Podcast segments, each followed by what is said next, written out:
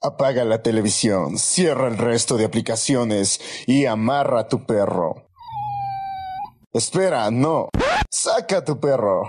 Porque este es el lugar donde amar a la cultura pop está perro. Bienvenidos a Ghost. ¿Qué tal amigos y amigas? Sean bienvenidos nuevamente a un podcast, bienvenidos a The Ghost Dog. Estamos en este capítulo número 23. La anterior semana les dije capítulo 23, pero el capítulo 22 les dije el día sábado. Tranquilos, y también estar muy pendientes queridos amigos y amigas que nos escuchan a todo lo que tenemos para ustedes. Estamos en un día miércoles, ¿por qué nos hemos presentado día miércoles? Ustedes saben que cuando hay miércoles pasó algo especial. ¿Y qué pasó de especial esta semana? Tenemos el tráiler de Spider-Man No Way Home, el segundo tráiler de Spider-Man No Way Home, en el que se pudieron revelar varias cosas, pudimos ver varias filtraciones, entonces como se ha ido cocinando bastante en torno a este tema, eh, nos hemos reunido nuevamente para poder conversar un poquito sobre esto. Así que, eh, como todas las semanas, mis queridos amigos, siempre estoy acompañado, nunca estoy solito, afortunadamente. Y le damos el paso a mi querido Gabo. ¿Cómo estás, Gabo? Bienvenido. ¿Qué tal, perro? Aquí emocionado para hablar del, tema del Spider, del Spider-Man, que nuevo trailer y y tenemos aquí también la presencia de un amigo nuestro que hace años, hace 20 podcasts. Que viene, ah, hace 20 podcasts que no viene. Hace 20 podcasts que no nos acompañan. Entonces quiero hacer, dejarle el paso para que él mismo se presente de nuevo con, todos ustedes. Así que Eric, por favor. ¿Qué más, Eric? El Gabo está bendito entre los Erics hoy día, así ves. Eh, Gabito, íbamos hablando un poquito de esto del tema de, del, del indie bello Spider-Man No Way Home. ¿Qué, qué, pudimos ver ya de dos trailers? Todo el mundo ha hablado, bastantes insiders le han tocado el tema, nosotros ni lo hemos topado. Aunque Joseph dijo en un podcast, tranquilícense, frénense, pero creo que después de tantas cosas que han salido, es bueno hablar, o sea, siento que se nos da un espacio bueno para hablar y bueno para que podamos tratar este tema. Y Gabito, ¿qué, ¿qué piensas hasta el momento de lo que has podido ver de los dos trailers de Spider-Man No Way Home? Chuta, Mi, mi hype está por las nubes, o sea, no se nota, no, se nota no Se nota no se nota. Se te nota bien triste. Se te nota bien triste, Gabo. Por eso digo, no se nota. Ay, no, no, entonces, no, loco, yo, yo creo que no quiero tener ese hype tan alto porque si nos vienen a salir con tres Tom Holland, estoy como en, todo en todos los chistes que mato a las personas, estoy que rompo el entrada de este rato y, y me salgo corriendo de la sala del cine. Aunque creo que por los por los últimos trailers que esto de los tres Spider-Man o del multiverso, que veamos otras variantes de Spider-Man sea al final de la película. Pero bueno, esto ya lo iremos topando más adelante, ¿no? Eh, verdad, David, tú has tocado un punto durísimo que siento que con este segundo tráiler, creo, no sé, siento yo que nos han contado tal vez demasiado porque nos rápidamente nos podemos dar cuenta cómo va a estar estructurada la película cosa que no nos dejaba el primer tráiler y siento que ya podemos hablar más a fondo de lo que va a pasar. Eric, eh, no hace falta que, enciendas la cámara para que no se te pueda cortar. Eh, Eric, eh, ¿qué, piensas de lo que se ha mostrado hasta el momento sobre Spider-Man No Way Home? ¿Qué, ¿Cómo has podido ver y qué esperas? La verdad, chuta, yo no, tengo miedo de ver los tres Tom Holland ahí, uno con barba y otro con bigote. Pero no, es último, este último. El que tiene bigote, este curiosamente, tiene sombrero mexicano. Capaz y llega con, con un chal así mexicano, todo bien char. Ah, sí, con un ponchito. Pero. Yo ya Marmet. Yo ya Marmet. Peter. Pedro. No, no, no, Pedro. Pedro Paredes. Pedro Paredes. es bueno, es bueno. ¿Qué me decías, Gabo? Algo tú decías de Tom Holland. Ah, no, no, te decía de que danos tu opinión, eh, Ah, claro, sí, yo realmente siento, verás, que, que, se va construyendo algo muy duro. Primero, eh, hoy se nos presentó un segundo tráiler en el que no se dieron tantas cosas que se hablaron. Primerísimo, no se dieron tantas cosas que se hablaron. No, no apareció Matt Murdock, no apareció ¿Quién más no apareció? No apareció Andrew Garfield, no apareció Toby Maguire. Aunque estos tipos han estado jugando bastante con los sentimientos de nosotros. Ha salido muchas veces, incluso hablar con Jimmy Fallon, que no va a aparecer Andrew Garfield, que él no nos va a prometer algo que no se ha dicho, que no se ha hecho, que no va a estar. Pero varias filtraciones que hace varios hace varias semanas supuestamente fueron reales porque muchas veces les banearon a canales de YouTube, eh, les metieron strikes por el tema de copyright a no solo a canales de YouTube, a páginas web, a todo el mundo. Se pudo filtrar que sí iban a estar, aunque me parece que van a estar en una parte final gracias a lo que pudimos observar hoy, pero pero siento que esto se va, se va acrecentando, se va mejorando para que se pueda eh, consolidar un producto bueno. Porque a la final siento que esta va a ser la película de superhéroes que rompa la pandemia. Eh, sé que es algo fuerte porque a la final la película que rompió la pandemia fue Godzilla vs. Kong, porque todos querían ver si ganaba la lagartija o el mono, pero aunque yo sigo siendo Team Godzilla, eh, pero siento que esta va a ser la película que realmente rompa, eh, rompa la pandemia y va a generar un nivel de taquilla tipo Avengers. No tan masivo, pero acercándose, sí, yo creo que sí. Eric, eh, ahora que ya, eh, ya, pudiste regresar, espérame, Gavito. Eric, ahorita que ya pudiste regresar, ¿qué nos puedes decir sobre todo lo que has visto hasta el momento de, de esto de, de Spider-Man No Way Home? Pues lo que les quería decir era que este tráiler sí me da la esperanza de ver a los a los tres de Spider-Man, no voy a decir a los tres Toms, a los tres de Spider-Man, a, Toby y Andrew con, con Tom, porque bueno, no sé, como, como dijiste al principio, eh, este tráiler ya como que nos direcciona el camino que va a tomar la película, ¿no es cierto? va a pasar que Peter desesperado por, por la nueva vida que lleva, abrumado, entendemos, es, joven, se supone que en la película todavía no se gradúa del, colegio. Y, toda esa presión le va, le va a conllevar a, hacer lo que hace y la inmadurez aún más, a, supuestamente a dañar el hechizo que hace este, este Doctor Strange. Y yo veo como tú dices, que esta, esta película va, va, a romperla. Yo sí me atrevería a decir que va a tener más taquilla que, que, que Avengers Endgame. No sé qué piensan ustedes. Yo, yo puedo compartir bastante contigo, Eric, sino que siento que no se va a dar este tema de taquilla tan amplio, tan grande por el tema de las restricciones que todavía están en muchos, en muchos países, hay muchos que está habiendo rebrotes y toda la cuestión, entonces siento que por varias restricciones que se están dando en varios países, no va a tener un despegue tan rápido a nivel de taquilla como lo hizo Avengers.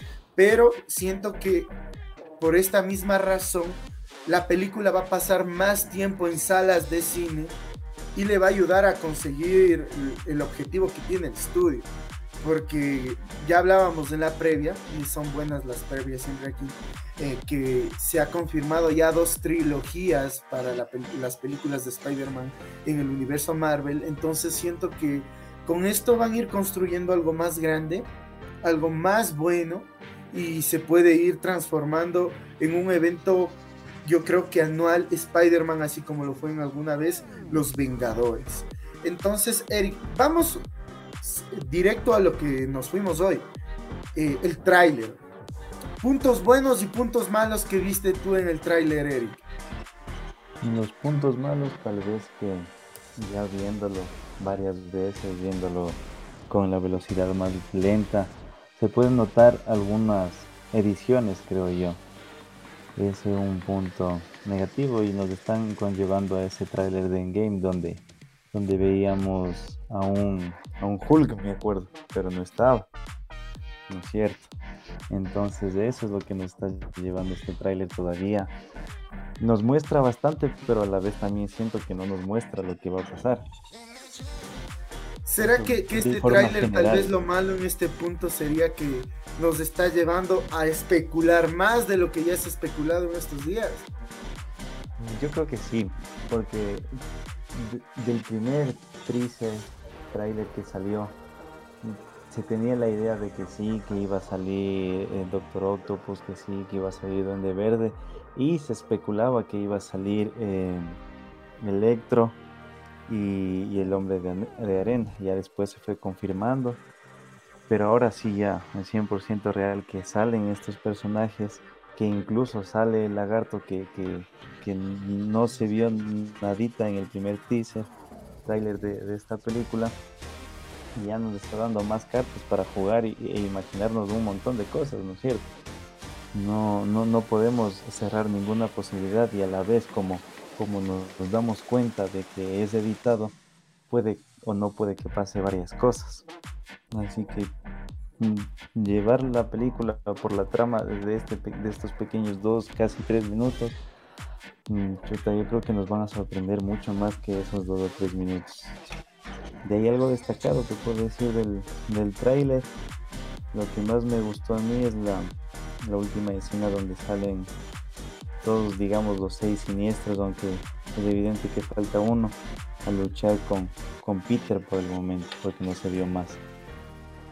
Pero, pero verás, algo que nos íbamos planteando en este tema de los seis siniestros junto con Gabo, o bueno, yo le planteaba, es que realmente tal vez no nos dimos cuenta que sí están los seis siniestros.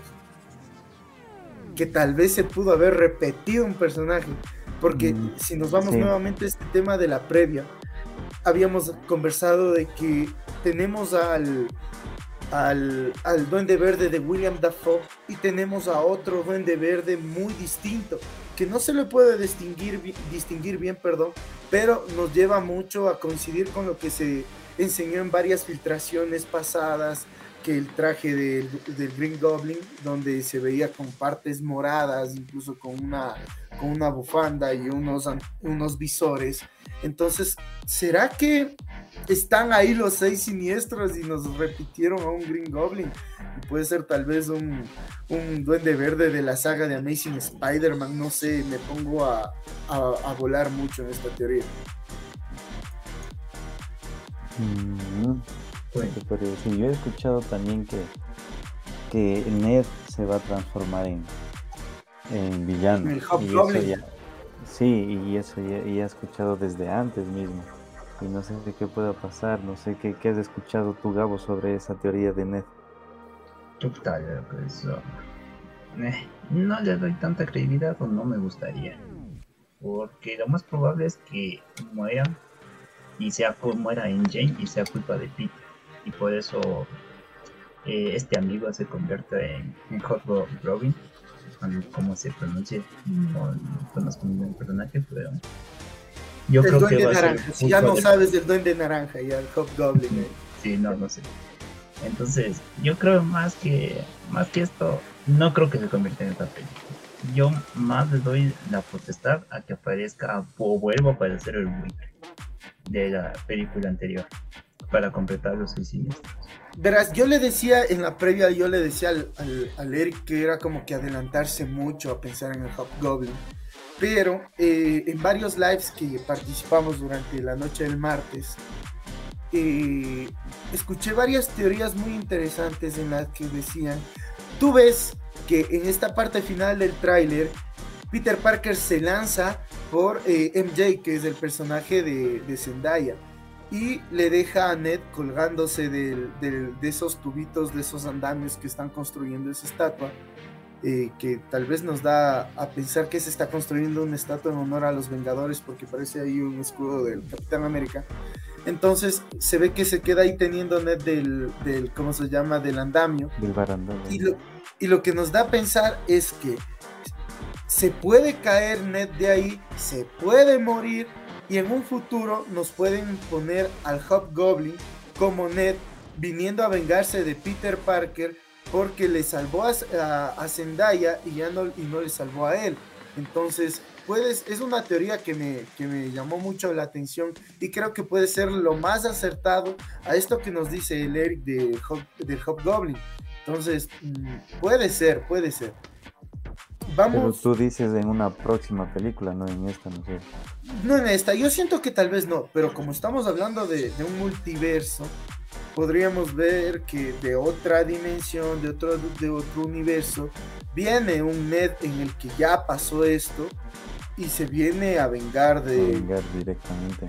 Directamente con esta versión en la que apenas va a pasar.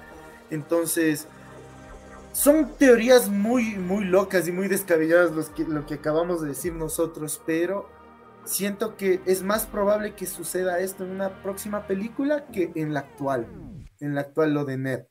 De ahí, eh, nosotros en este tráiler vamos eh, desarrollando esto, pudimos ver la presencia de los seis siniestros, bueno, cinco de los seis siniestros que supuestamente van a aparecer en esta película. Tenemos al lagarto, al Doctor Octopus, también tenemos al queridísimo Jamie Foxx como Electro, que este Electro se lo ve muy bien. Parece el, parece el Electro del juego de PlayStation 4. Me gusta mucho el parecido, me gusta mucho el parecido. Incluso eh, la referencia de que se le ven los, los cuernitos en la cara del traje de, spandex que tiene en los cómics es muy bueno. Entonces, de ahí tenemos a Sandman, al arenero, y de ahí al, duende verde. Son cinco de los seis. Antes, sigue, sigue. Antes, de, antes de continuar, Eric, perdón que te interrumpo, pero yo me quedo con la duda. Porque como vimos en el trailer, eh, Doctor Strange, o creo que es el Doctor Octavio, es quien nos dice que todos los enemigos que aparecen este rato peleando contra Peter eh, son villanos derrotados pero e, o, que han muerto a manos de Peter.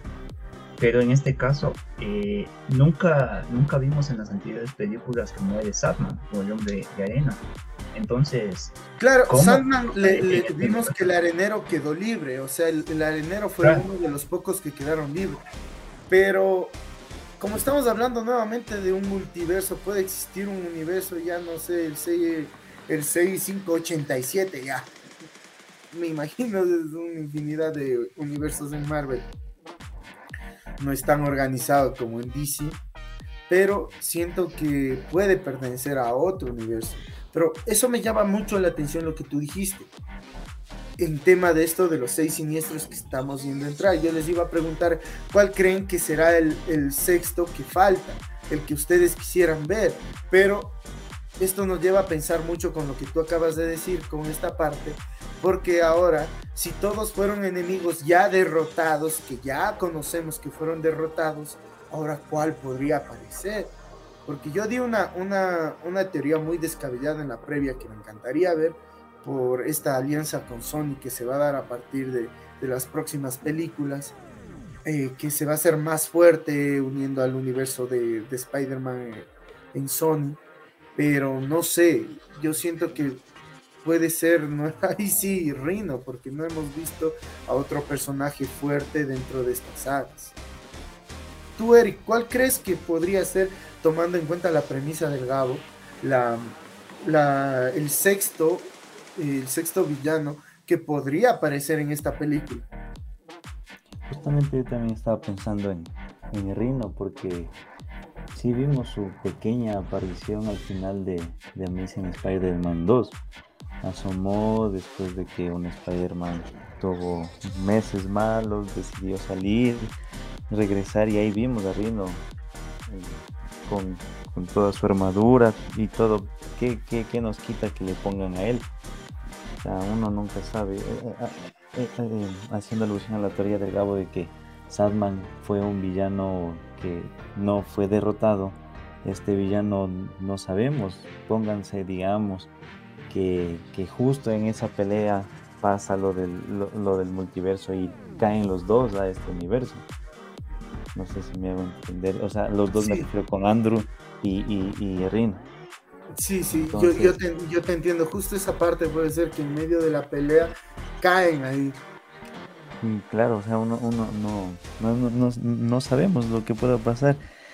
Y yo doy a ese sexto, a ese sexto, sexto villano. Puede que sea Rino como no, no me imagino otro más. Ah, también tenemos al, buitre, pero no sé, por el momento está en prisión, así que no sabemos. Podría, podría ser incluso algo muy novedoso que salga el buitre y todos que sepan cómo es que salió de prisión y que se vaya construyendo más la historia a partir de eso, de cómo se va escapando de prisión. pero si se escapa él de prisión, sigue, sigue. Eh, perdón, perrito, acordarnos también que ahí en, ese, en esa escena cuando el Wite entra a prisión vemos a, a, Scorpio también. No, sé qué, pueda pasar con, en ese sentido. Claro, yo, yo eso te iba a decir, porque si, se escapa de, la prisión el, el, buitre, tal vez tendríamos que también ver al escorpión y al Shocker que ya le vimos en la primera película. Entonces, sí creo que... Pero el Shocker, el, el que no, pero el Shocker no murió. ah, no, es que. El, primero muere. El primer Shocker eh, se muere. Pero el segundo se queda vivo, pues. Entonces, eh, yo creo que no van a utilizar el recurso de los villanos de esta franquicia. Siento. Siento que no van a utilizar a los villanos de esta franquicia para luego, yo que sé, armar unos seis siniestros propios. Porque si te das cuenta, estos seis siniestros únicamente son del multiverso. Entonces, a ver chicos, eh, sigamos construyendo esto y les quiero hacer otra pregunta. Antes de que haga la pregunta, pues, tengo una idea para no salirnos tanto de, de este tema de, del,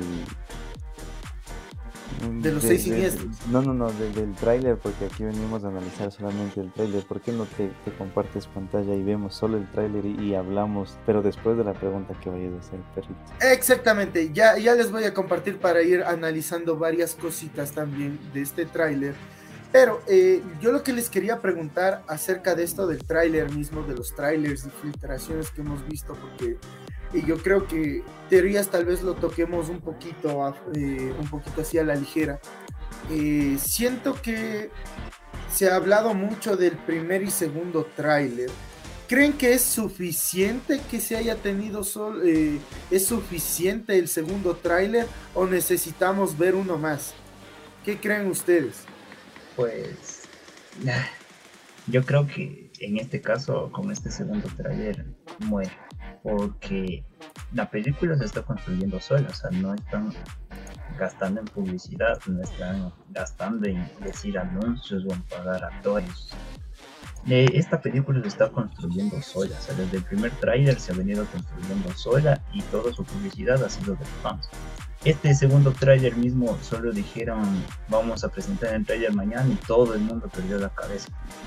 Entonces yo creo que con este tráiler muere, muere, porque mostrar algo más sería ya perder o, o mostrar mucho de la película y o perder ya el interés que está generando esta película, o sea, todas esas preguntas que dice por qué pasa esto, por qué pasa lo otro, entonces yo creo que más se quieren dar ese boom para que todo eh, todo el, internet explote y sea una la película más taquillera de este año.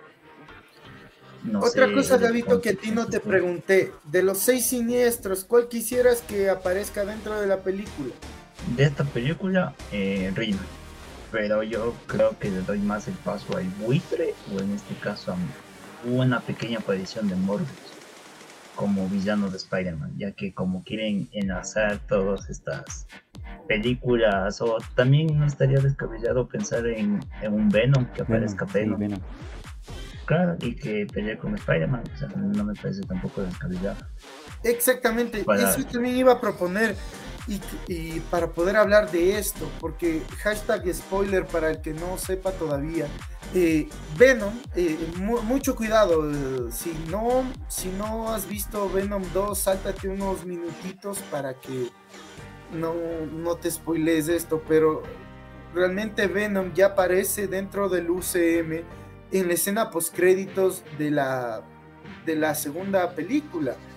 y incluso vemos que nos menciona algo de que cuando ve la foto de quién es Peter Parker eh, exponiéndolo como Spider-Man, porque justo cae en nuestra dimensión en esa parte, eh, se dice que, que, quiere, quiere ir con él, entonces nos da a entender que también se puede hacer un acercamiento a lo que va a ser la parte de, del traje negro de, del Spider-Man, aunque ya en esta película también vamos a tener varios trajes, de los cuales hemos podido ver poquito, pero se, se ve que va a haber más interacción, sobre todo de este traje negro, que parece que va a tener un poco de magia, por lo que podemos ver que puede sacar estas cosas de color amarillo que se me ve el nombre que tiene Doctor Strange en estas películas de Marvel.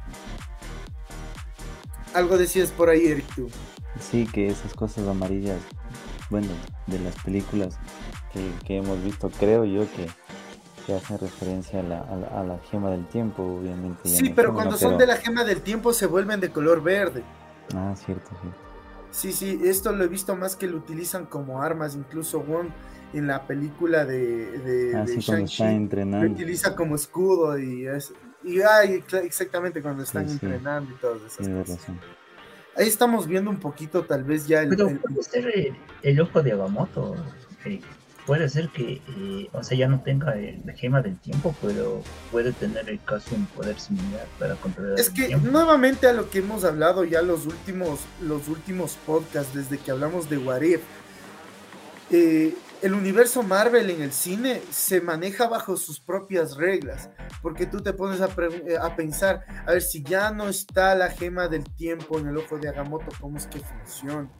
Entonces sí nos dejan muchas incógnitas todas estas series de Marvel, porque incluso si, si lo vemos ahí, en, estas escenas que estamos viendo ahorita, para los que están por el YouTube, eh, podemos ver que sí tiene el ojo de Agamotto el Doctor Strange. Entonces la pregunta es, ¿funciona? ¿No funciona? Ahora solo está como, como, como recuerdito, como un relicario ahí en el, en el cuello. Entonces sí nos deja muchísimo que pensar. Ahora... Otra eh, pregunta también que nos podríamos plantear, pero sin respuesta, nomás dejarla ahí con, con como un asterisco. ¿Será en verdad Doctor Strange? ¿O no será Doctor Strange? Sí, eso también se está hablando bastantísimo, Eric. Muchas gracias. Yo también quería tocar eso eh, después, pero qué bueno que lo tocas ahora. Eh, nosotros eh, hemos hablado bastante de esto del tema de Doctor Strange y también se ha hablado que será el Doctor Strange de la serie de Warif que, que se podrá manifestar por ahí porque hay varios insiders que han registrado esto que el villano de la película, o más fácil, no el villano, sino que eh, Doctor Strange no jugará un papel de aliado en esta película para Spider-Man. Entonces, qué, bueno que lo tocas esa, esta parte en ese sentido, Eric, porque sí eh, es muy importante eh, desglosar. Ahora, Doctor Strange, según lo que ya hemos visto y según lo que vamos vamos relacionando con los dos trailers, ¿qué relación, Gavito, crees que va a tener con este Peter Parker? Eh, pues por todo lo que ha pasado, por todo lo que han pasado ya desde la pelea contra Thanos, creo que no es descabellado pensar que tengan amigos, ¿no? O sea, sean, ya amigos Doctor Strange y Peter Parker, ¿no? Porque al principio, como podemos ver en el primer trailer, este le ayuda, ¿no?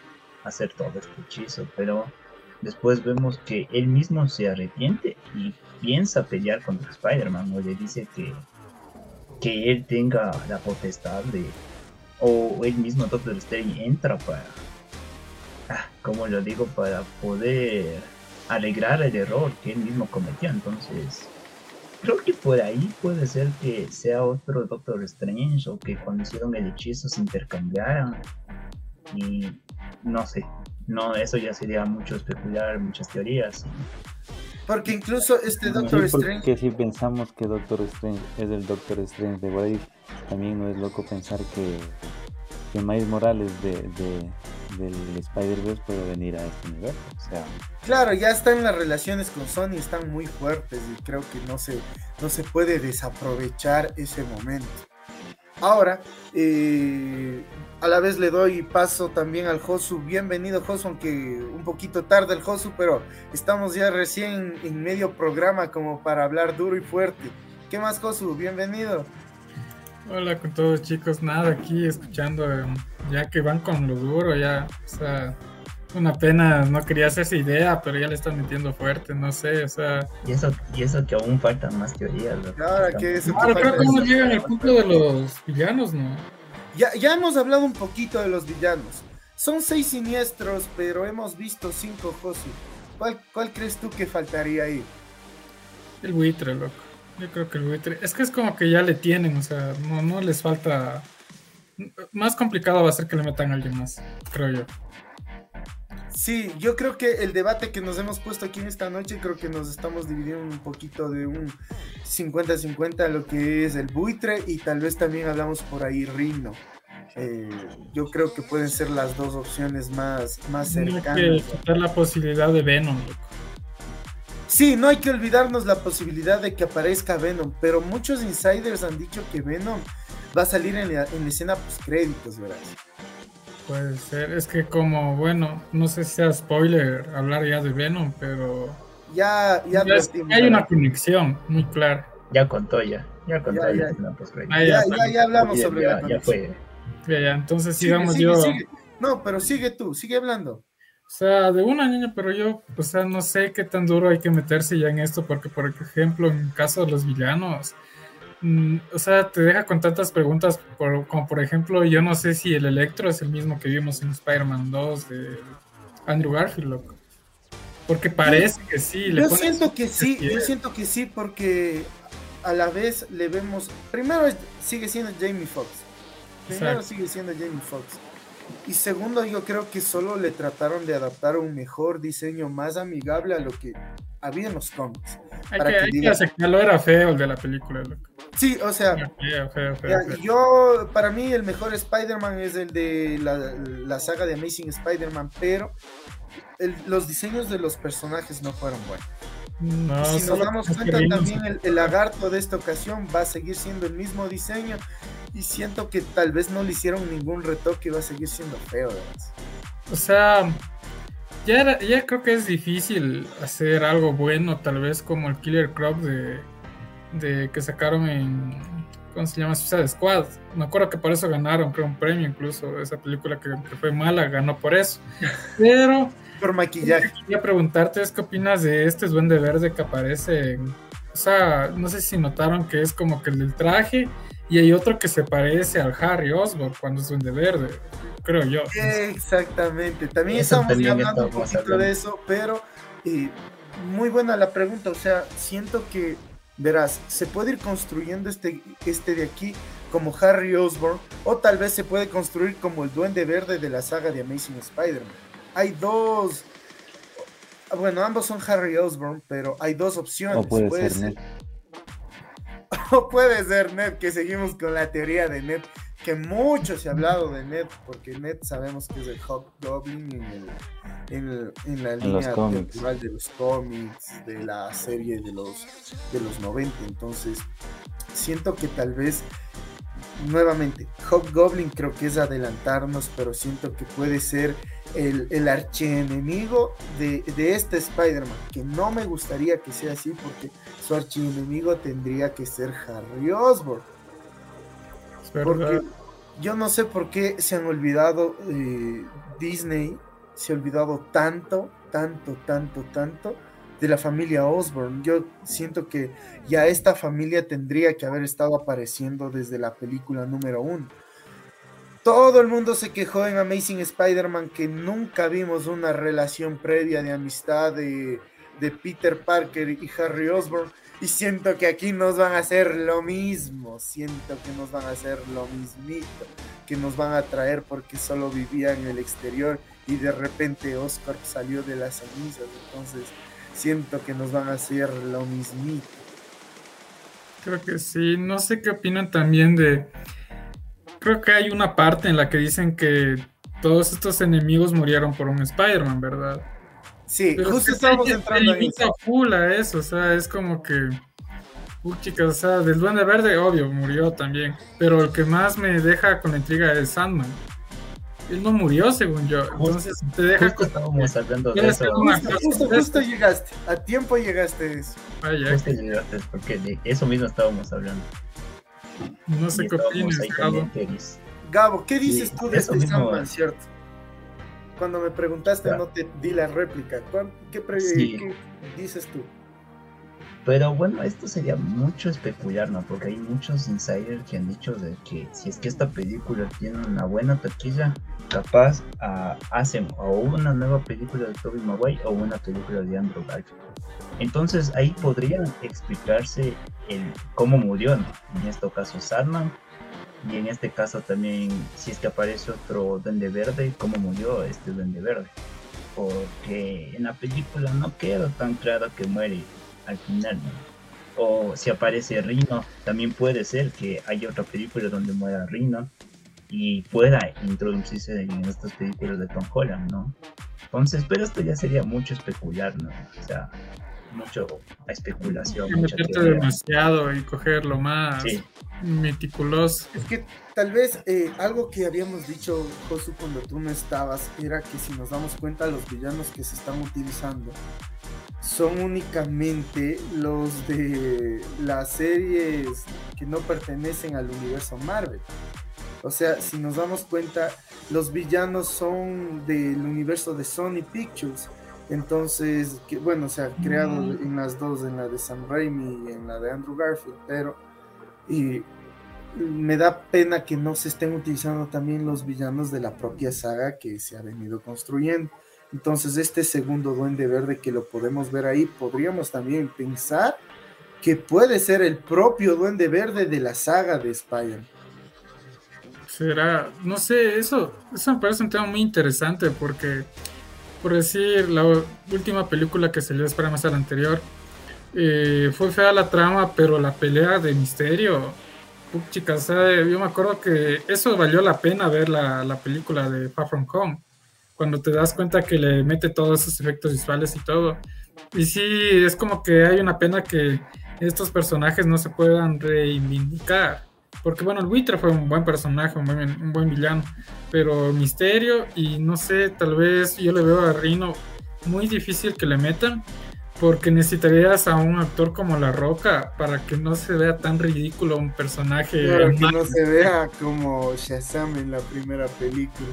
Sí, es que chuta, o sea, con las dos tú, chicas, yo me acuerdo que todos eran como, ah, qué chévere el final, pero al mismo John tiempo- Cena puede ser un buen, un buen reino, verás. Es que es mucho meterle mucho, o sea, un traje así súper gigante y todo.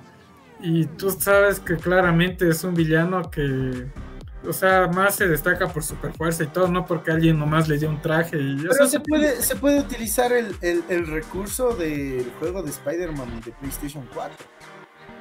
Que es un hombre grande, hombre fuerte, pero tiene un exoesqueleto, tiene su armadura, entonces se puede utilizar ese recurso que me parece el más lógico, según lo que ha ido llevando todo ese universo a Marvel, porque le tratan como que de dar lógica un poquito o asimilar a, la- a la- a los avances tecnológicos actuales de cada una de las cosas que ellos van construyendo, para que no sea algo como que muy descabellado de que Ay, tengo células de rinoceronte y ese grandote y de traje y saco el aire, entonces yo creo que puede acercarse a eso en caso de aparecer Ring.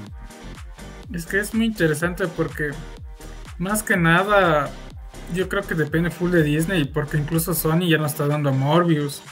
Tal vez nos pueda dar un Craven como unas películas aparte, o sea, para meter después, o sea, es como que tantas posibilidades que tú puedes seguir sacando un personaje y decir, ah, puede ser este, puede ser esto otro. Pero algo que me deja la inquietud y no sé si aún hablaron es de cuando el Doctor Octopus saca el brazo y sale esas cositas como roja, tipo Iron Man. Todavía no llegábamos a eso, pero estaban construyendo un poquito el tema por ahí. Antes de pasar a eso, Josu, eh, algo que no te preguntamos a ti al inicio. eh, ¿Qué fue lo más impactante para ti de este trailer? ¿Con qué escena te quedas? La de tú no eres Peter Parker. Porque te deja como todos que. Te deja como que. Yo, la verdad, no creo que. Tengamos que ilusionarnos aún que hayan dos Spider-Man. Aunque veo que hay full filtraciones ya de. O sea, es que salió, salió el minuto de Es que, que Es acá. que haya salido Tom, Tom Holland y el y cómo se llama y Alfred Molina que es el, el Doctor Octopus le haya dicho tú no eres Peter Parker nos hace pensar que va a aparecer otro Spider-Man como puede ser el de el de Tobey Maguire o como puede ser otro Spider-Man totalmente X que no le hayamos conocido antes pero sabemos que ya va a haber alguien más distinto a, a esta a este Spider-Man La verdad, yo tengo miedo con este tema porque. lo- bueno, esto digo antes de que hable Gabito Eric, no me acuerdo quién iba a hablar. Pero más me da miedo de que. O sea, es que lastimosamente es una película de Tom Holland. Y no vamos a ver como que. chicas, o sea, el, el villano enfocado en el Doctor Octopus. a ver, va a pasar un Suicide Squad va a pasar un Suicide Squad porque la película era de Suicide Squad y todo el mundo quería ver al Joker Exacto, entonces, o sea, es como jugar con fuego. Y no sé, o sea, es que pedir mucho está bien porque logramos bastante, o sea, con que nos traen todos estos personajes. Prácticamente creo que empezó como un chiste el decir que va a venir el Doctor Octopus, va a venir otros seis siniestros, porque chicas desde que lastimosamente yo esto, no esto- esto comenzó desde que Andrew Garfield era Spider-Man y lo queríamos ver a ese Andrew Garfield como Spider-Man dentro de los Vengadores. Yo creo que ese mame llegó tan grande hasta que ya lo tuvieron al, al Spider-Man de Tom Holland en el UCM y se pudo lograr lo que se está logrando ahorita. Sí, entonces, chuta, o sea, para terminar, creyera que sobre esto, no sé, me impacta bastante lo de. o sea, puede que incluso esa sea la única referencia que nos den a que sí, o sea, están conscientes de que el universo de Toby eh, sigue presente. Pero, eh, como digo, puede ser que sea eso lo único que nos den como otro Spider-Man, o puede sí darnos otro personaje.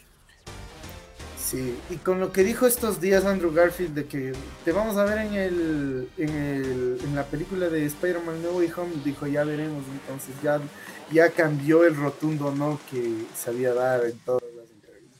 Sí, sí, Eric, pero antes, sí, antes, esto es lo que. Ah, déjame hablar antes de acabar esto. Listo, Lo listo. que estábamos hablando en la previa. ¿Te acuerdas, Eric, de que yo te decía, puede que aparezcan los dos Spider-Man, pero no les veamos acá como Ya, hacen en sí. otras producciones? Como en la, en la batalla legendaria de los Power Rangers solo salieron cinco actores invitados y el resto todos con casco. Claro, imagínate también, puede que sea de estas trailers editados de Marvel, donde por ejemplo en Infinity War salía este Hall, salía el Hallbuster, cosa que nunca apareció.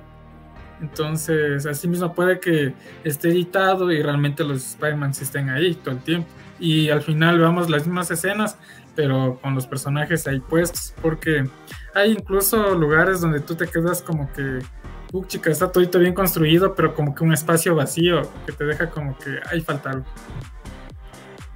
Exactamente. El Eric, algo se había quedado con una idea al aire el Eric por ahí.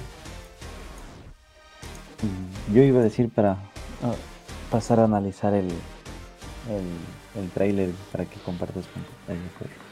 Exactamente. eh, bueno, mm, el tráiler ya lo hemos estado analizando, pero hay partes muy, muy concretas que las debemos analizar. En primer lugar, lo que decía Josué, el tema del cambio del brazo del, do- del Doctor Octopus. ¿Qué, Eric, tú, tú mismo, qué nos puedes decir sobre el cambio del, del brazo del, del Doctor Octopus para irles compartiendo el, el tráiler? Me sorprende, sí, yo también me di cuenta de, de esa parte rojita. Pero a ver, de lo que yo he escuchado, supuestamente, eh, Doctor Strange se va a dar el trabajo de atrapar a estos a estos villanos. Por eso vemos una escena donde está, está Ned, está MJ y está Peter hablando con, con Doctor Octopus y, y ellos se le ríen de, de, de eso, ¿no es cierto? Que, ¿cómo te llamas? Le dice, y él dice, Octavio, no sé qué, no me acuerdo. Ya, Otto y entonces, eso, Otto Octavius, y ellos se le ríen, entonces, ¿qué resta que, que Peter tenga, no sé, alguna afinidad o algo, o que al momento de, de que de ese primer encuentro con ellos le vea solo la cara y no sepa que es Spider-Man y no sé, él, viéndole que es un, un doctor octopus herido, con, como supuestamente ellos aparecen después de su muerte, viendo que es un, doctor octopus herido, así con, con, con sus, sus, brazos metálicos quemados, porque por su último encuentro con el, con el Spider-Man de Toby, que estaban ahí en, el río y el man sumerge ese, ese sol hecho por él mismo y no sé qué. nadie resta que Peter es el que le haya, qué sé yo, eh, hecho las mejoras al traje, porque quién más que, que Peter nosotros sabemos que Peter es uno de los más inteligentes del UCM, sino que todavía no lo hemos visto. Bueno, una pequeña parte. Bueno, no en el UCM, pero sí de Marvel. Ya, bueno, de Marvel. Sí, ese el Iron Man, Claro, ya, ya deja más lugares. Pero uno nunca sabe qué es lo que pueda pasar, porque por ejemplo en las escenas de esas que estamos viendo ahorita, bueno, recién ahí. Ya, por ejemplo, en esta, en esta parte de aquí. Pero ahí no sale. Más los tentáculos, eh, por ejemplo, ahí ya vemos un cambio, porque en, los tentáculos ya les vemos de color rojo. Y algo que, hablaba con los, con los, con, los, chicos que han estado con nosotros también en otros programas, como son Ñaki y Salo, eh, decían que lo que podría ser posible es que también los brazos del Doctor Octopus tengan la posibilidad de absorber eh, la tecnología de lo que tiene en la armadura Spider-Man en esta ocasión. Sabemos que es de Tony Stark, entonces por ahí pueden coincidir los colores. Creo que sí es una posibilidad, pero no sé, tal vez sea algo que influya en como fue en la película. ¿Te acuerdas que cuando eh, los brazos aún no eran enemigos de él, creo que eran de color verde los, los luces? Y cuando te das cuenta de que se apoderan de él son rojos. Entonces tal vez puede ser que, o sea, tratan de solo sobre explotar esto, o sea, de que estén rojos y tal vez, yo que sé, después se vuelvan aliados de Spider-Man para, o de los Spider-Man para poder... por eh, ejemplo, justo en esta parte, Josu, podemos ver que, eh, para los que nos están acompañando en YouTube, que hay una como mutación en ese momento que genera el cambio en, los brazos de, Alfred Molina. Y tú, aquí está lo que tú dices, tiene eh, el centro de energía de los, de los brazos del doctor Octopus de color rojo, pero si te das cuenta, es como que en ese, en ese momento tiene una metamorfosis estos brazos, porque al inicio vemos que eran... Ahí ponle pausa y mira, no está rojo. Incluso verás, ahí justo vemos que tiene esa pequeña metamorfosis, tiene ese pequeño cambio y ya está de color rojo. Y vemos que los otros brazos siguen normales. Entonces, yo tal vez me, apego mucho a lo que nos compartieron hoy día los chicos de las otras páginas, que puede ser real, que puede ser un tema de adaptación del tema de la, de la armadura, puede ser que esté, perdón, de los tentáculos creada a través de la nanotecnología que está creado el, traje de Spider-Man. Y puede existir algo, una simbiosis ahí y se puede dar este tema de la... Oye, pero, pero, pero, antes, antes de que te vayas, que vos ya te vas a la... Ya, ya me voy a, ya, me vuela la cabeza solito, tranquilo. Sí, ¿Y, y si solo es una bomba del mismo traje de Spider-Man que hace que le controle a los, a los brazos mecánicos para poder atrapar al Doctor Puede ser una función. Que sea como una función de autodefensa del propio traje. El Iron Spider, el, ¿cómo es este? El Doctor Octopus le quitó el Iron Spider. Y como el Iron Spider es, un, es nanotecnología, le adaptó a su brazo. Exactamente, es lo mismo que yo digo. La, la nanotecnología se pudo adaptar al brazo. Porque son nanobots. Este los nanobots son robots chiquitos, entonces esos robots pasaron a, ya no ser parte del Iron Spider y pudieron pasar a ser parte de los No, no, no, no. Lo que yo te digo es de que sea una función del propio Iron Spider, que sea dejada por Tony Stark, que sea para ayudar. Yo, yo, este yo creo que yo creo que tal vez sí sería un poco irresponsable dejar en eso porque como puede ser utilizado para el bien, también puede ser utilizado para el mal. Entonces. Claro, como los lentes. O sea, como van. Exactamente, Claro. como las gafas. Pero si lo dejó así por dejarlo las Bien. gafas, ya, ya cobra sentido lo que dijo el Gabo. Sí, ahí cobra Claro, sentido sí. lo que dijo el Gabo. Eso Eh, solo sea una función de autodefensa ya, o sea, no, no es como que... Yo también decía especular que chuta Doctor Octopus se robe la tecnología Star y se vuelva mucho más poderoso. Él pero sea quien abre el portal Octopus para es- todos los universos, pero claro, Sí. o sea, puede ser que él sea el propio que abra el portal para que vengan los otros villanos, ¿no? Puede que Sí, porque puede que solamente él llegue, ¿no es cierto?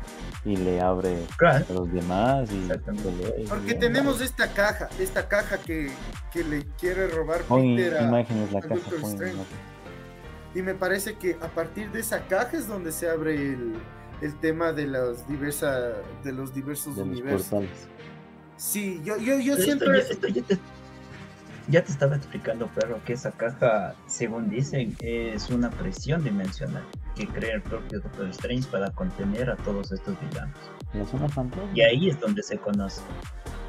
Porque eso también es de, de varios insiders que ha dicho que después de esta presión es que todos se quedan de acuerdo en matar a Spider-Man para regresar a sus propios universos.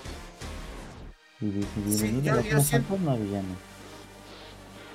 Sí, yo, yo la- verdad, yo siento que esa, esa debe ser la puerta, o sea, que puede que sea la puerta, o nos estamos haciendo ideas de algo que en la, película puede ser muy insignificante. Verán, también hay otro punto que para no salirnos ahorita a los villanos y después irnos al resto del reparto, como estamos entrando también ya en los 30 finales. eh, a ver, primero eh, tenemos en este tema de los villanos y estamos hablando mucho de, que puede o no aparecer alguien, otros Spider-Man. Ya se nos confirma que sí puede haber alguien apoyándole a Spider-Man. A Spider-Man yo siento que en esto que se le, pueden acompañar a alguien Spider-Man se puede ver claro en esta filtración que se nos da en el tráiler que se presentó a través de Sony Pictures en, en el, en Brasil, donde podemos ver este golpe, este golpe que es muy significativo que le dan al lagarto ahí en la cara y se le mueve de una manera muy rara, como que si alguien, alguien, alguien, alguien le da un golpe fantasma al, al lagarto, pero realmente, ¿será que es en este punto de aquí en el que saltan, colisiona, eh, eh, va a colisionar el, el Spider-Man de Tom Holland con el arenero y, y, y el, y el lagarto? ¿Será que, que realmente están, están peleando contra alguien más? Porque a la, a la final vemos que la- el lagarto está saltando a la nada, no le está yendo a pegar a nadie. Puede ser. Ahí tal vez. no, tal vez. Tal vez la película se centre en, en que luche. En que luche Tom con los villanos, pero al verse impedido, no se puede que, que Doctor Strange abra la, portales y traiga a los otros dos Spider-Man. Y los otros dos Spider-Man solamente aparezcan para la pelea final. Puede ser. Porque como, por- porque como se dijo anteriormente, o sea, la película es de Tom Holland. La película no es de Tobey Maguire, Andrew Garfield y Tom Holland, no. La película es de Tom Holland solamente. Incluso puede salir, como ustedes dijeron, solo las máscaras y nunca verles la cara. Puede ser, pero tal por las filtraciones que se dieron, siento que sí les vamos a ver el rostro. Eh, pero me apego mucho a lo que dice Larry. Los tres Spider-Man solo se van a la pelea final. Y siento yo porque incluso hasta el mismo tráiler de este segundo tráiler ya nos dio la estructura de la película. Y nos lo dio en orden, ¿no? Es lo como hizo- que la- el primer tráiler es la primera parte y esta es la segunda. Porque cachas que en el primero hablan de todo lo que Peter le quiere pedir, que se olviden de él, no quiere que sus amigos, la relación con la crush del perro se arruine y todo. Pero, o sea, cachas que eso se deja de lado en esta y es como que, ah, sí, por lo que tú pediste, ahora tenemos un multiverso colisionando. Entonces, o tal vez puede que no sean dos Claro, partes incluso, que sea la parte media y haga como el desenlace. Claro, porque incluso ahí, le di, ahí dice una parte, les dice, ¿cómo es este man? El Doctor Strange les dice a, a Zendaya y a los demás, les dice que ustedes hicieron esto, ahora ustedes arreglenlo.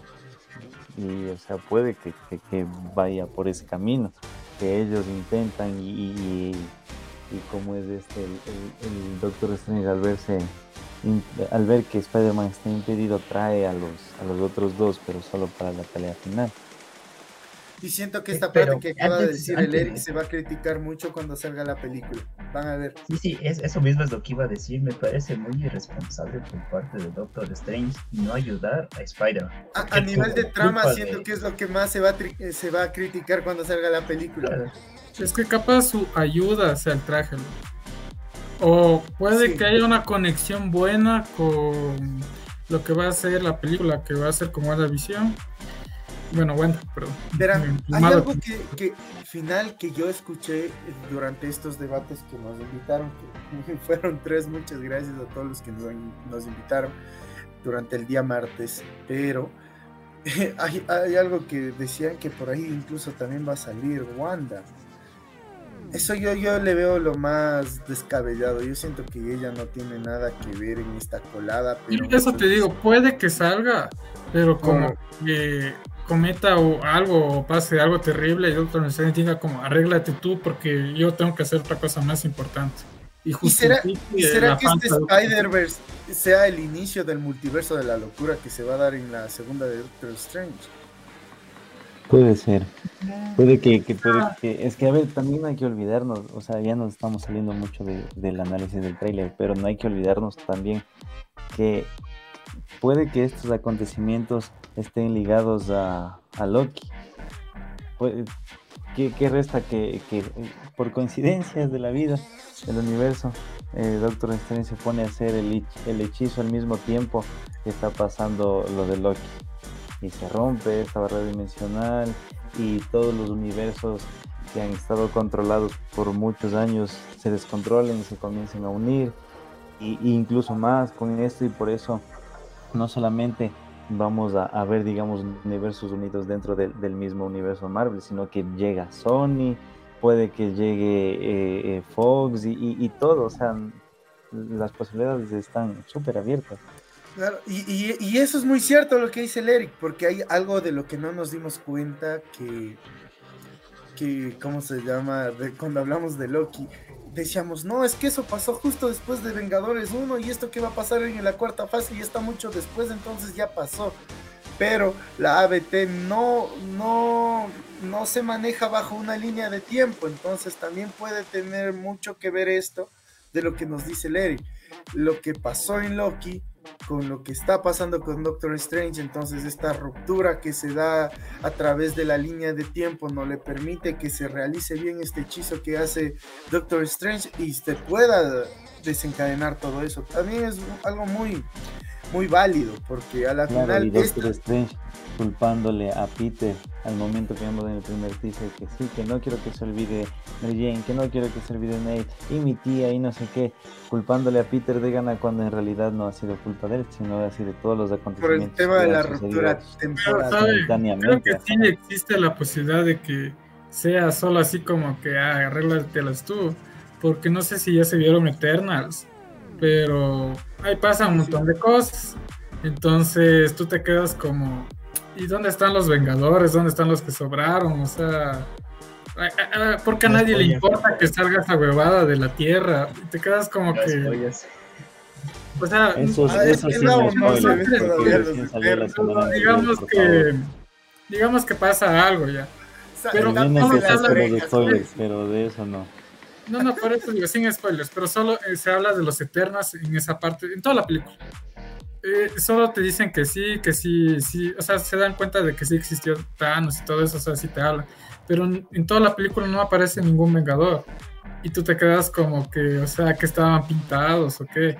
Entonces, pienso que si ya hicieron eso ahí, aquí también como, es como, en Aquaman, es como en Aquaman. Existe Superman, existe Batman, está, se está dando una debacle mundial y no, y no hacen nada y ni siquiera se enteran. Entonces, es de lo que habla el, el, el, el Eso Gosu mismo, para sí. poder relacionar lo que nos decía el, el Eri. Y, así- y ahora, y ahora otra cosa del propio trailer que ha salido que nadie está hablando. ¿Funcionó realmente el hechizo de Doctor Strange? Esto de que se olviden todos que son Peter, que es Peter Parker. Porque vemos que en No escenas nos dicen nada sobre eso, hermano. No nos dicen nada sobre eso. Pero por eso el o Gabo sea- especula. Nos pregunta a nosotros si Por funcionó. eso yo digo, ajá, ¿ustedes creen que funcionó el hechizo correctamente o, o no funcionó? O sea, de La ley no. existencia de esta caja yo creo que nos dice que sí. no. ¿Por qué? Pero yo creo que. Chuta, será. Yo creo que no, porque ya creo entender que, no si hubiera funcionado no, no se creaba este caos. Pero sí le cacho Claro, al Gabo porque- de si se habrán olvidado, olvidado todas las personas. No creo que se hayan olvidado. No, es, no que, creo. es que incluso como que ya está y todos personajes. Hay, hay una Ahora parte también- incluso de Ahora donde le dice Oye, Gabo eres maquiavélico. Sí. Y ahorita me salieron mil dudas con eso. Mira, porque la pregunta es que ya, diga, en un supuesto sí se cumple que todos se olvidan quién es Spider-Man. ¿Será que se olvida el buitre también quién es Spider-Man? Eres, e- e- eres maquiavélico, Gabo. Es que más que nada, yo creo que no se olvidan porque hay una parte donde el- el man le está diciendo a la Zendaya como que para mi mundo estaba correcto hasta que eh, la semana en la que supiste que era Spider-Man. Entonces, Entonces, no sé si eso es Puede ser que parta desde ese momento. ah, o después de eso, o como que en ese momento igual creo que al final va a tener que decirles a algunos como que ah, soy Spider-Man, pero va a ser muy difícil de que por- se tarden un tiempo en decir en que por decir Peter tenga que hacerles acuerdo vuelta de nuevo que, que es Spider-Man para que le ayude a sus amigos. O sea, no sé. Pienso que incluso Ned y Zendaya como que están dando como que van a formar un papel importante aquí. Y si funcionara, como dice el Gabo, correctamente ese hechizo, o sea, ¿qué sentido tiene que los manes estén full metidos en la película? Si solo van a aparecer un ratito, como quien dice. Pero es que a la final eh, yo siento que durante ese contexto que se está desarrollando eso, tal vez no se dio, pero después de que ya esté presente ahí el Doctor Octopus y parece que se nos da a entender que a la vez van a llegar el Doctor Octopus y el Duende Verde, entonces yo siento que en medio de eso va a ocurrir todo eso de que ya se olvida la gente. Yo creo Pero que no bueno. El hechizo no, no funciona. No Estamos que- 3 a 1, estamos 3 a 1. No funciona 3, sí funciona 1.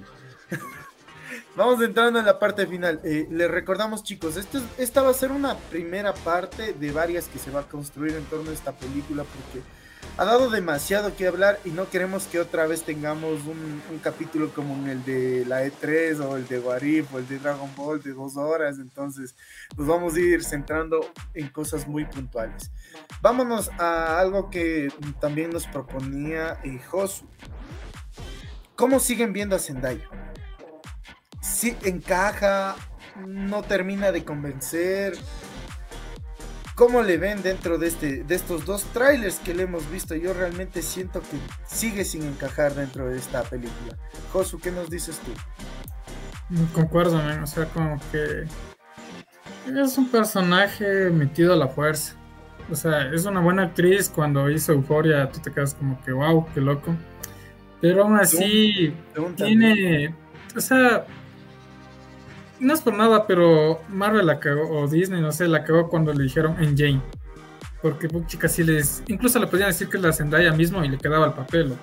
Pero cuando le dieron eso de Jane, fue como que no, o sea, como que no te metas con un personaje que es tanto para la vida de, de Spider-Man, ¿no? Y aparte, no sé si te das cuenta en la parte donde se va a caer la Zendaya y le va a salvar Spider-Man. A mí me dio ganas de que no le otra vez pase lo mismo que con Gwen Stacy, loco, de que no, No. la vas a agarrar. No me O sea, así, es como que el mano, loco, porque no. No, pero incluso nosotros ya hablamos de eso eh, en el minuto 20 por ahí y decíamos que incluso creo que eso puede ser lo que desencadene que Ned en el futuro se vuelve Hobgoblin. De que le salvaste a Zendaya y a mí no, y entonces soy un. Entonces, yo creo que por ahí puede ir construyéndose la cosa. Eh, verás, Zendaya, todavía sigo diciendo que es un papel desperdiciado como interés amoroso, porque incluso Liz pudo ser mejor usada y ya le hemos podido ver en espectacular Spider-Man que Liz puede ser uno de esos intereses amorosos de que mueren por Peter Parker, pero por el tema de ser Spider-Man no se puede dar. Entonces yo creo que si se daba así, se pudo haber desarrollado de mejor manera de lo que se está desarrollando Zendaya. Eric, ¿qué te parece Zendaya eh, aún en esta saga, en esta primera trilogía de Spider-Man en el UCM?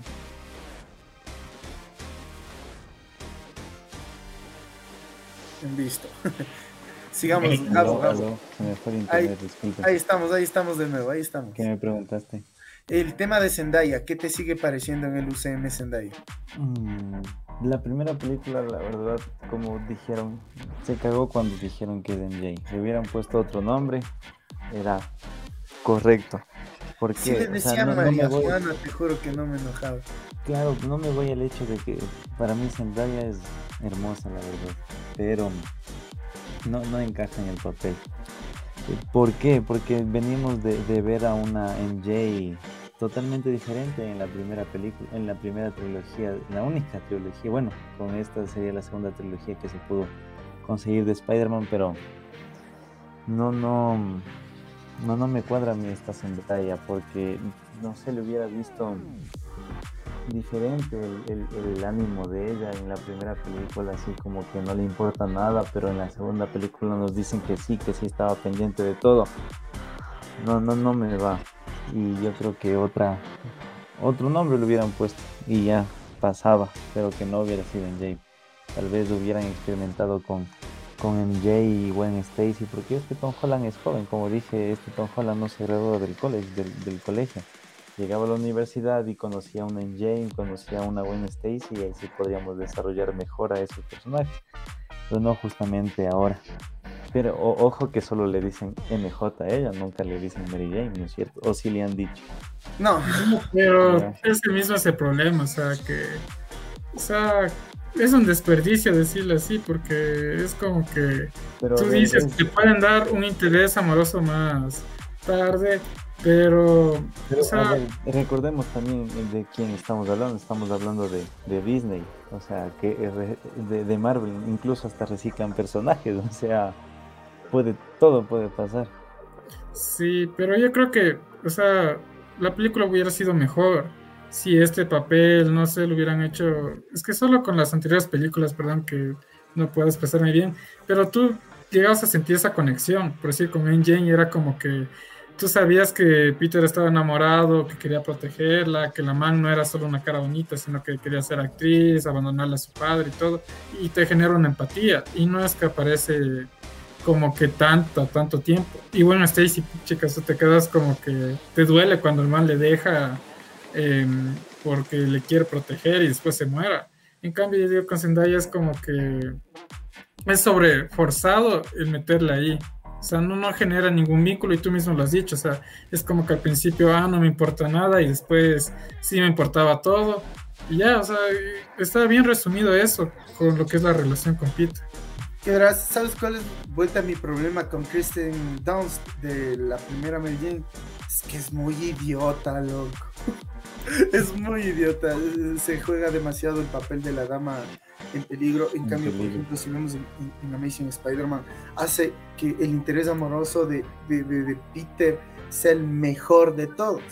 Porque Gwen Stacy es inteligente, le ayuda a Peter, que le ayuda para la construcción del personaje. Aunque los villanos sabemos que son horribles de esa saga, pero, pero esa Gwen Stacy es la mejor y yo creo que, nos, pudieron haber utilizado un recurso similar para poder construir mejor el interés amoroso, este primer interés amoroso de, de Peter Parker, porque incluso entrando y en este, en este tema del Spider-Verse, hubiera sido más impactante que a pesar de que todo lo que pasamos se muere y se cae Peter Parker y tiene que salir desde su derrota, hubiera sido algo algo llamativo, pero vamos a ver qué pasa con Zendaya. A la final, el problema no es de ella, el problema es del director.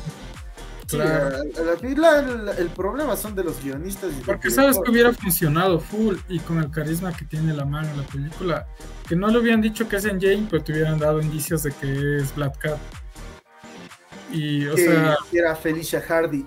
Tal vez. que sea, o sea, con esa actitud que tiene, hubiera sido bueno que sea como que. Muy buena Felicia Hardy, con esa actitud que le dieron los guionistas, hubiera sido una muy buena Felicia Hardy. De ley. Sí, Pero también saben que nos estamos olvidando aquí. Estamos pegando muy duro al, al personaje que le dieron, porque, a ver, recordemos, son adolescentes, ¿no? Y, y, nosotros estamos saliendo de esa etapa del colegio porque recién nos vamos a graduar de la uni y y a ver, uno como adolescente tiene sus problemas, sus conflictos y todo eso. O sea, no estoy justificando, no, porque ya les dije al principio, me mantengo en mi posición de que no, de que hubieran puesto otro nombre, le hubieran llamado Manuelita y junto. Manuelita y no le hubieran puesto en J, de ley, o sea pero también podemos ir yendo por ese camino, pueden, pueden ir por ese camino, pueden decir que no, que esta MJ va madurando y que no sé qué, que no sé cuánto, porque también es que se ha, explorado mucho a, este personaje. O sea, es una compañera que es novio porque, eh, porque, porque sí, porque eh, eh, lo de ser novio es esforzado, pero vuelta en películas anteriores se explora más del personaje, se conoce más. De la primera MJ se conoce que es vecina de Spider-Man, que los papás pelean, que, que, que, bueno, esas cosas. De la segunda película se conoce que el papá es de, bueno, se conoce, pero o sea, se conoce en la película, de ahí de los cómics se conoce ampliamente, ¿no? Pero se conoce en la película de que el papá es del, jefe de la policía, de que va a la casa, de que interactúan, de que tiene hermanos, que, no sé qué, que va a una cena, y de esto todavía no se ve ese, ese punto. Es que el problema es que, cachas que la, la Gwen Stacy, ya eran dos películas y son la primera ya generó toda esa empatía. Y acá no, creo que no hubiera tanta controversia si no supiéramos que va a cumplir un papel muy importante. Y sobre todo, como ya va a ser la tercera película que sacan y literal, la segunda terminó creo que con una escena de ellos dos, ¿no? O sea, es como que te da, no sé, o sea, como que sin esta película no aprovechan el personaje, no le dan como que un cambio que justifique la relación que tienen. O sea, va a ser de esas cosas que van a decir, ah, sí me gustó la película, pero no por esto. A ver, pero verán chicos, y vamos terminando ya cerrando el podcast con este tema. A la final, si nos ponemos a hablar de todo este contexto de Zendaya, también a la final no tiene tanta importancia Zendaya, no tiene, porque a la final dentro de la sociedad el mismo Peter Parker no le han construido para que sea un personaje realmente importante. Y ahora es el cuestionamiento que les quiero hacer. Ya hemos visto todas las filtraciones que hemos visto, sabemos de Spider-Verse Spider reconfirmado, así no salga Andrew, así no salga Toby, pero sabemos que va a haber alguien más que le acompañe, a pesar de que si no sale alguien más de los Spider-Man, es, re Spider-Man confirmado. ¿Por qué? Porque los villanos vienen de otra línea donde hay otro Spider-Man confirmado por el mismo Doctor Octopus. Entonces, a la final, ¿sienten que era necesario en este punto que va Spider-Man un Spider-Verse? ¿Sienten que mm, se pues generó ese impacto? Sí, yo, quiero hablar sobre esto. Eh, yo creo que es más porque ha, visto Sony o Disney que Spider-Man no le está dando la importancia o los fans no le están dando la importancia a este Spider-Man. Y la única forma de retomar esa importancia a Spider-Man es con un Spider-Verse. Porque, o si no, porque yo te, yo, yo te sigo, yo te pregunto a ti, Eric, tú que estás aquí como invitado. ¿Tú crees que este Spider-Man es el Spider-Man que todos conocemos? O sea, bien sabemos que Spider-Man es un héroe trágico, que siempre le pasa de todo, pero él mismo, él como persona, él mismo arregla sus problemas. casi nunca pide mucha ayuda a otros. Vuelta en este caso del USA, es que Spider-Man ha sido ayudado por todo mundo. Nunca ha tenido que hacer las cosas solo y cuando hace las cosas solo le sale Aparte que le sale mal, tiene que ser ayudado otra vez por otro personaje. Entonces, ¿ustedes creen que este Spider-Man le quieren hacer este cambio radical en esta película? Es que yo concuerdo con Gabo, o sea, personaje no fue tan importante y chuta, es una pena viniendo de Spider-Man, que es como que como el Batman de DC. O sea, si lo hubieran hecho bien desde el principio, no hubieran tenido que requerir a tantos recursos. Entonces, es como que la reivindicación de este Spider-Man y de, no sé, o sea, es que tenían todo para darle, pues, sabe que recién se pongan las pilas con esto de que Venom confirma que conoces a Spider-Man y todo, es como que, como dice Gavito, o sea, no está tan bien el personaje y tienen que requerir a otros para que ni él sobresalga, sino solo se venda, creo yo. Verás, respondiendo a tu pregunta, Gabo, yo creo que a ver, eh, como me voy a mantener en la posición de que estos personajes son jóvenes. A ver, vamos viendo que en la primera película vimos que Spider-Man tenía poderes, nunca vimos los inicios, porque para qué ver si ya vimos dos veces. Entonces ya se vio que, digamos, un Spider-Man ya tenía un tiempo los poderes. Digamos, estaba en aquí como como se dice, en primero de bachillerato, digamos. Ese, es nuestro Spider-Man, un Spider-Man de 16, 17 años. Que le vengan a, llamar a, los Vengadores a los 17, 18. Digamos que este Spider-Man ya pasó uno o dos años en el colegio, puede que este año se vaya a graduar. Y o sea, yo me mantengo en la posición de que le estamos dando muy duro a estos personajes. Pero es que tú lo has dicho, loco, el man tiene más experiencia que cualquier joven adolescente. Pienso, yo no sé qué opina el Eric, pero yo pienso que ya haber pasado por los Vengadores, haber pasado por todo eso, haber hecho la tontera de darle las gafas a Misterio. Es que, dime tú, no, o sea, siendo Spider-Man y todo, ¿cómo le vas a.? Hasta Happy le podía dar las gafas, loco. Y, o sea, ahí utilizaron eso que dijiste, de que es que son jóvenes. Y no sé, pero no creo que justificaba eso. Y no fuera bueno que justifique también aquí otros errores. O sea, yo no digo que justifica, pero digo que, el actuar, o sea, estas, esta película, sobre todo la película de Spider-Man, las películas de Spider-Man, yo me he dado cuenta que, direccionan o se direccionan a mostrar, digamos, al, al, mundo de los superhéroes lo más realista posible, lo más realista a, a nuestra realidad.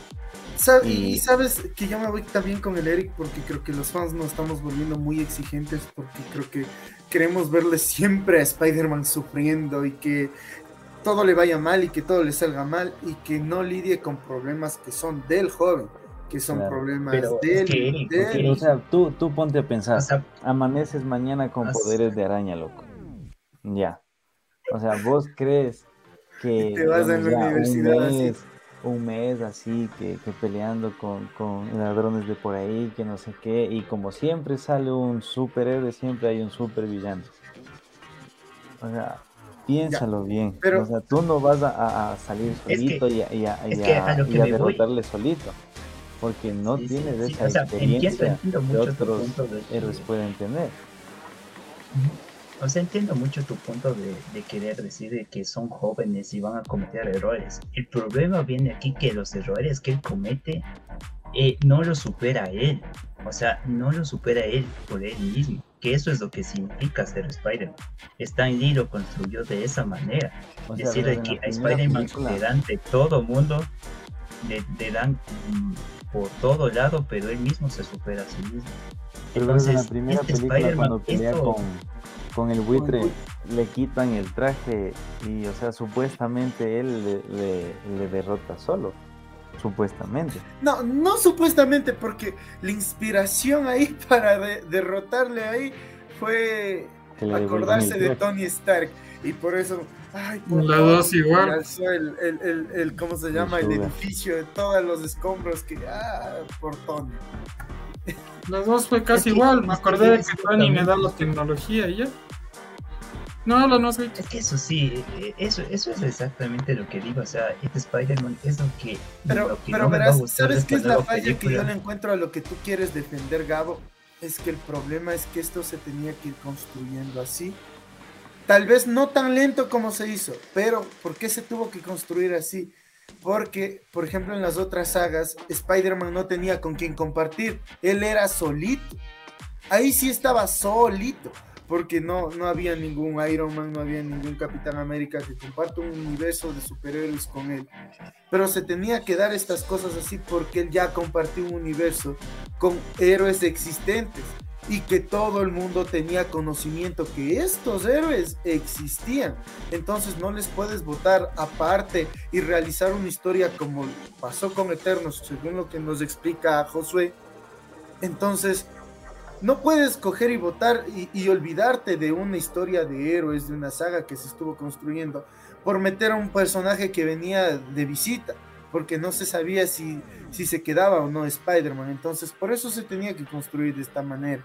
Pero el problema en esto es que no tenía que ser ese avance tan lento. Construyeme esto del apego a Tony Stark en la primera película y- e inicios de la segunda. Pero ya en la segunda se tiene que ver ya un Spider-Man más independiente, que recién nos lo quieren mostrar en la tercera película, espero yo, aunque por varios trailers seguimos viendo que está buscando un apadrinazgo, está buscando a alguien que le entienda, que en este caso va a ser Doctor Strange, como fue en el anterior Misterio. Entonces, este, este progreso tan lento es lo que está. Pero esta forma de darse las cosas no está mal porque a la final comparte un universo, entonces tenía que darse. así. Es que a lo que me voy es a lo mismo que dijiste antes, el problema con Zendaya. O sea, ¿por qué dar el protagonismo a Tom Holland, a Zendaya y a Ned en esta película y no solo darle el protagonismo a, a Tom Holland? O sea, que esté Zendaya, esté Ned, pero ¿por qué darle el, el protagonismo a tres personajes que son adolescentes y que van a hacer que, eh, que en este caso Spider-Man comete errores? O sea, ¿por qué? ¿Por qué hacer de esta manera? O sea, ¿por qué hacer tan Ah, forzado? O sea, te verás, no Es que a la final también eh, lo que dice el Eric es muy cierto. Son jóvenes y ellos tienen que ir construyéndose desde un camino de errores para ir madurando. Entonces, ese es el, el- el tema de la maduración que le quieren dar a este Spider-Man. El problema de los otros Spider-Man es que nos presentaron un tema de crecimiento muy avanzado. Porque te ponen en la primera, en el primer Spider-Man, te ponen un, treinta, un treintañero como el protagonista. Entonces, ¿Sabes ¿qué es cuál lo es que tienes que hacer? Ahorita que mencionas esto, y ahí va algo que le quitaron a este Spider-Man, la muerte del tío Ben. Ese fue el Sí. salto en el que cada Es que, Spider-Man es que eso, es- eso es lo que nosotros no vimos, pero se supone que está Se supone que ya murió pero el tío ya Ben, eso ya pero es Siempre han no. dicho que supone, pero nunca lo ha mencionado. Nunca hablaron tío Ben, no sabemos si no- la tía ese- May ese- no es- escogiera, loco. No es que nos no quitaron el, el- a la muerte del tío Ben, lo que nos quitaron fue el peso del personaje del tío Ben. Eso fue el problema, que nos quitaron el peso del personaje del tío Ben y por eso, por ejemplo, el tío Ben en las otras dos, eh, en la primera trilogía y en las otras dos películas, vemos que es muy importante porque ese es el motor del personaje. Entonces Pero aquí aquí nos hace falta la que- muerte de un personaje para que Pero aquí nos dan a entender eso, que, que a pesar de que se haya muerto el personaje, no se van a centrar en él. Pero se, supone que estos huecos se van a llenar en la, en la serie que se anunció la anterior semana, en la de Spider-Man Freshman Year. Entonces todos esos huecos que pasó antes de Civil War, que pasó durante en medio de las películas, se va a llenar esos huecos, pero no hay mucho que llenar, no hay mucho que llenar. Miren, algo a lo que yo quería irme en este punto que les preguntaba la importancia, y tal vez no lo tocamos, es que este, este Spider-Man que se revele que es, es, ¿cómo se llama? Es Peter Parker, no tiene el peso eh, que debería tener, por ejemplo, un Tobey Maguire o un Andrew Garfield. ¿Por qué? Porque en el universo de Amazing Spider-Man o en el de la trilogía original de Spider-Man, todo el mundo amaba Spider-Man y todo el mundo sabía quién era Spider-Man y, Y todo el mundo, pero ya había un tema de, de marca de Spider-Man que hasta peluches y canción en el metro le decían del hombre araña, el hombre araña. Entonces, Sí. le- todo el mundo sabía quién era Spider-Man. En este universo de Marvel, nadie sabe quién es Spider-Man. Es como en la primera de Iron Man, que viene Tony Stark y dice, yo soy Iron Man, pero nadie te conoce, hijo. O sea, saben que eres el millonario, pero nadie sabe que hiciste una armadura porque la peleita que viste era en tu empresa, entre tu empleado y tú, y nadie más supo qué pasó. Entonces, es lo mismo que pasa en este, en este Spider-Man. Él pudo haber salvado el universo junto a los Vengadores y todo, pero no tiene esa interacción que es el amigable vecino y no tiene esa interacción con la gente. Por eso siento que era muy apresurado el primero, el revelar la identidad de Spider-Man y segundo, el Spider-Man. Entonces, no sé, en estos cuatro últimos minutos, ¿qué dicen ustedes ante esto que yo les digo? La verdad, verás, yo creo que puede que también, o sea, de las anteriores películas, como tú dices, todo el mundo sabía que era Spider-Man, que, que Spider-Man acerca que Spider-Man esto, hay que también acordarnos que Spider-Man, digamos, era el único superhéroe que había ahí. O sea, todo el mundo dependía de Spider-Man. Porque, digamos, aquí tenemos, bien o mal, tenemos a, a, a un Capitán América, bueno, teníamos un Capitán América, teníamos un Iron Man, un Bucky. Pero es que, mira, por ejemplo, personajes. ¿cómo se arreglaba esto que yo te dije? Presentándole en la primera película así como parte de los Vengadores. Entonces decían, ¡ay, él es un Vengador! Todos sabían. Entonces ahí es donde cae el peso durísimo con revelar la identidad. Claro, sí, también. Pero bueno, eso también digo, no, no hay que olvidarnos que, que, que no, que este Spider-Man no es el, o sea, no es el único superhéroe que hay. Tampoco es si es que se llegan a incluir a más mordos, también tenemos a los defensores incluidos aquí también, o sea, no es el único superhéroe que va a tener el vecindario. Es que se supone que eh, Nueva York lo comparten entre Matt Murdock y Spider-Man. Y sería interesante ver cómo le van a combinar esta parte. Dos últimos minutos. eh, lo, ya hablamos de todo lo bueno, de todo lo malo. ¿Qué es lo que les hizo falta en este tráiler para ir terminando? Vamos contigo, Gabo. ya creo que dijeron la aparición de Daredevil eh, o un pequeño guiño, guiño a Daredevil. Eso me falta. a mí. Que también se, se cree que ya está confirmado en esta película y eso es lo que me encanta. Eh, Josu. Listo. Josu. ¿A ti qué Más te faltó? Creo que no, para mí creo que estaba bien, la verdad. Cumple con lo que genera que es el hype y chuta, que te da ganas de ir a ver la película. O sea, yo creo que mm, tal vez pudieron quitar algo mejor, pero de ahí, para mí bien.